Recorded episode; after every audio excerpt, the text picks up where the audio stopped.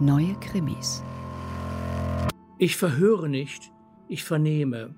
Das war die Maxime von Friedrich Arnies, erstem und bekanntesten Kommissar Tabor Süden von den Vermissungen in München. Und große Künstler des Zuhörens, Stimmenaufnehmer und Stimmungsanalytiker sind sie alle, die Ermittler, die Friedrich Arni in den letzten 30 Jahren erfunden hat.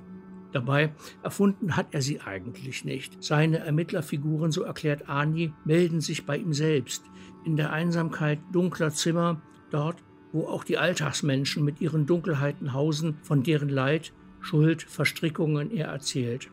Im Grunde genommen erzählen sie ihm.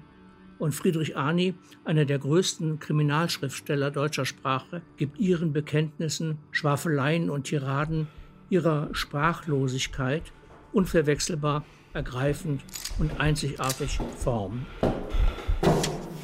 Letzte Ehre ist nicht nur Friedrich Arnis jüngster Roman, sondern auch sein persönlichster. Denn der tragischen Heldin, der Kommissarin Farisa Nasri, hat er ein paar Details seiner Biografie mitgegeben. Den aus Syrien stammenden Medizinervater, das Geburtsdatum, das Aufwachsen in einem spießigen Kurort in Oberbayern, die endogene Einsamkeit, die Fähigkeit, Leidende zum Sprechen zu bringen und für ihr Leid Verstehen und Sprache zu finden.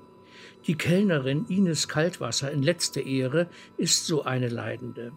Ehemals talentierte Schauspielerin, später buchstäblich verstummt, langsam erstickt an den Erinnerungen an den fortwährenden Missbrauch als Kind durch die mächtigen Männer ihres Dorfes.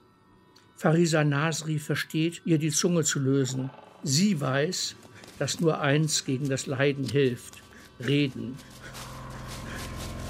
Letzte Ehre von Friedrich Arni ist ein kurzes Buch, das viele Geschichten miteinander verknüpft, eine schwerer auszuhalten als die andere. Das Verschwinden eines 17-jährigen Mädchens, serielle Vergewaltigung, fortwährende Kinderschändung, Femizid, beim Lesen tränen einem die Augen, wer es laut vorliest, dem bricht die Stimme. Toxische Männlichkeit, dieser Begriff kommt einem nach der Lektüre von Letzte Ehre lächerlich und nichtssagend vor. Was das ist, ein ekelhaftes, zerstörerisches Virus mit allen seinen Auswirkungen, darf, wer will, in Friedrich Arnis jüngstem Buch lesen und muss sich seiner Tränen nicht schämen. Zum Trost, letzte Ehre ist ein Gegengift. Ob es hilft? Hängt von uns ab.